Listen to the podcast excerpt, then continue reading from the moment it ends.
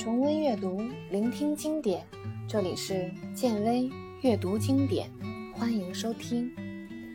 今天继续为您带来英国作家 George Orwell 的传世之作《一九八四》。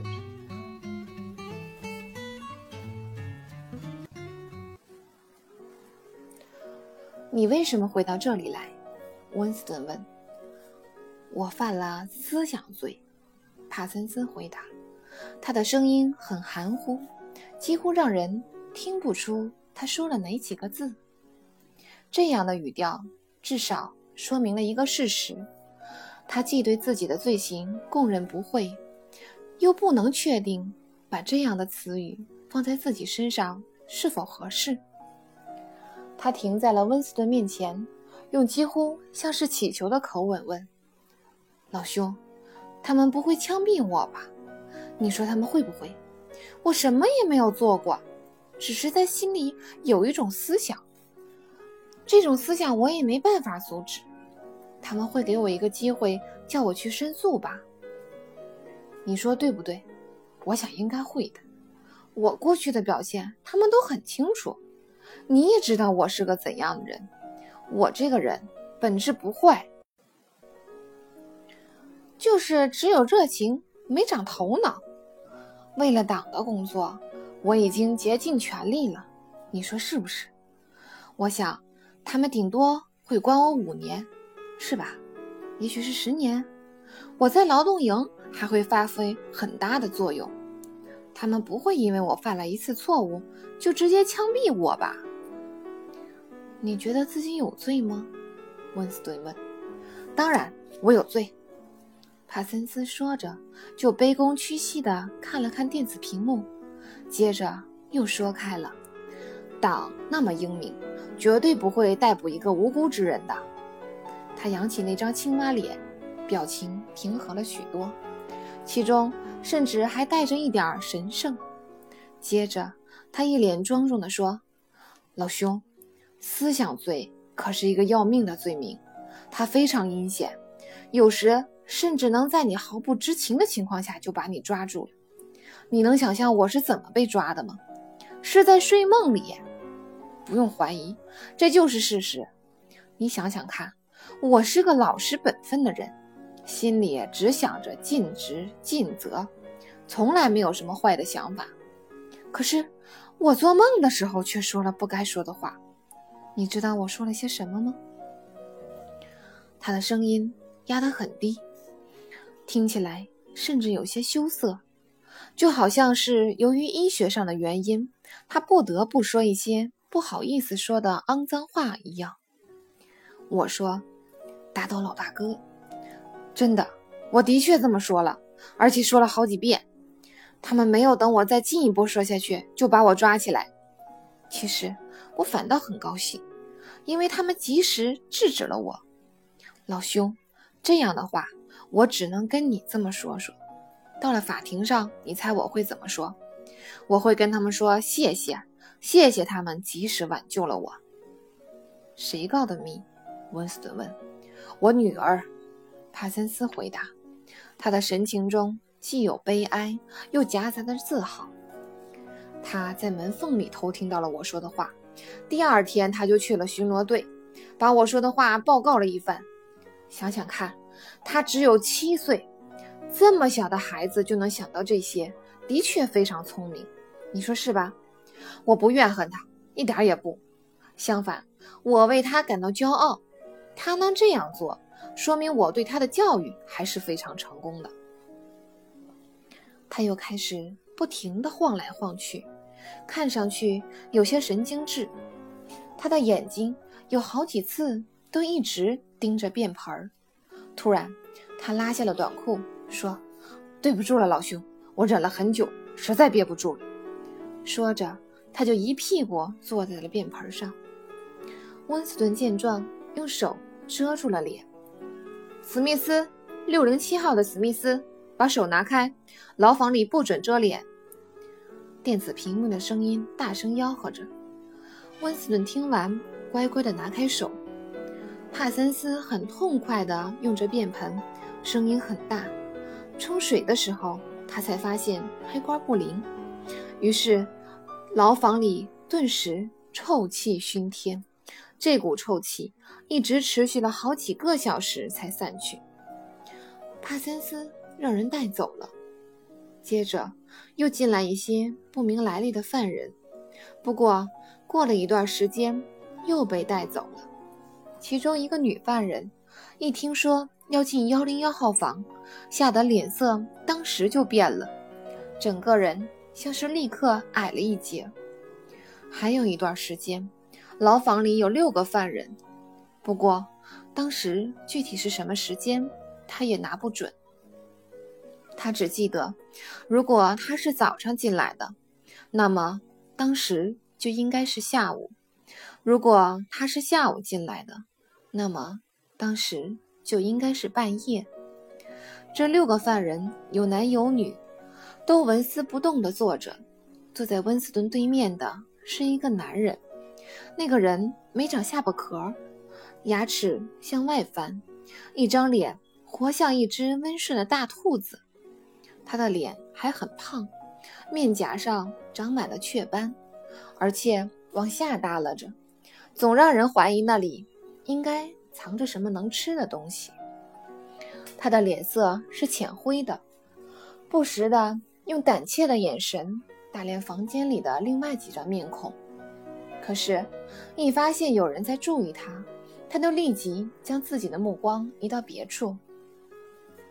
门又一次打开了，一个新犯人被带了进来。来人的样子让温斯顿的心顿时冰凉起来。那个人长着一张平凡的面孔，一看就知道是个普通人。他的职业可能是工程师，也可能是技术员。让人吃惊的是他的消瘦，他的面庞瘦得几乎没有肉，活像一个骷髅。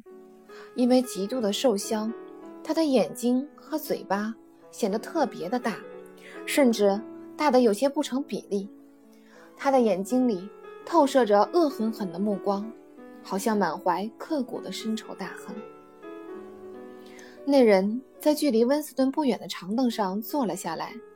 之后，虽然温斯顿没有再注意他，可他那张痛苦的骷髅一般的脸，却早已清晰而深刻地印在了温斯顿的脑子里，什么也抹不去。突然，他明白了一件事儿：那个人太饿了，可能马上就会饿死。一时间，牢房里的人好像都明白了这个事实一样，都开始。在长凳上轻微的骚动起来。那个没有下巴壳的人一直看着那个被饥饿折磨得不成样子的身躯，接着又满脸歉疚地别过脸去。可是，刚过了一会儿，他又忍不住扭头往骷髅脸那边看了看，渐渐地开始坐立不安起来。最后，他终于坐不住了。只见。他一手插进工作服的口袋，步履蹒跚地走向那张骷髅脸，然后拿出一片黑乎乎的面包，一脸难为情地递给了骷髅脸。电子屏幕里顿时传来一阵震耳欲聋的吼声，把没有下巴壳的人吓了一跳。那个饿得不成人形的身躯立马把手缩了回去，放在身子后面，那样子。好像是在向全世界宣布，自己对那个礼物持拒绝态度。宾姆斯德勒，二七一三号的宾姆斯德勒，放下那片面包。电子屏幕里的声音咆哮着说。那声咆哮刚落下，没有下巴壳的人就立刻扔掉了面包。面朝门站着，别动。电子屏幕里的声音继续命令。没有下巴壳的人听着命令，顺从地这坐着。他那两片鼓鼓的面颊不受控制地颤抖着。砰的一声，门开了，进来一个年轻的军官。他进来后就闪到了一边。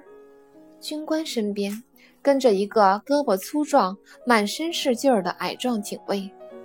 他径直走到没有下巴壳的人跟前。看完军官的眼色之后，就使出全身的气力，重重的打了那个没有下巴壳的人一拳。